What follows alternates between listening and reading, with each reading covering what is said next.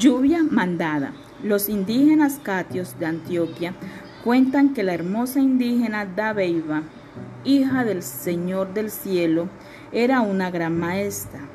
Enseñó a los indígenas a sembrar yuca y maíz, a tejer, hacer ollas y otros objetos de barro, a pintarse los dientes y el cuerpo, y a escoger los colores.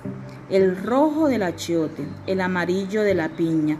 Cuando su padre sintió que había terminado su labor de maestra en la tierra, la llamó para que subiera al cielo.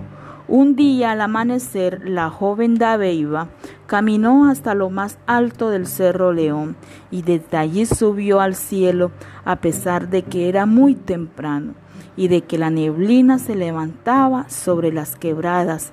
Algunos lo vieron perderse entre las nubes. Hoy desde el cielo manda lluvias y tormentas no para hacer daño, sino para que sus hermanos en la tierra la recuerden.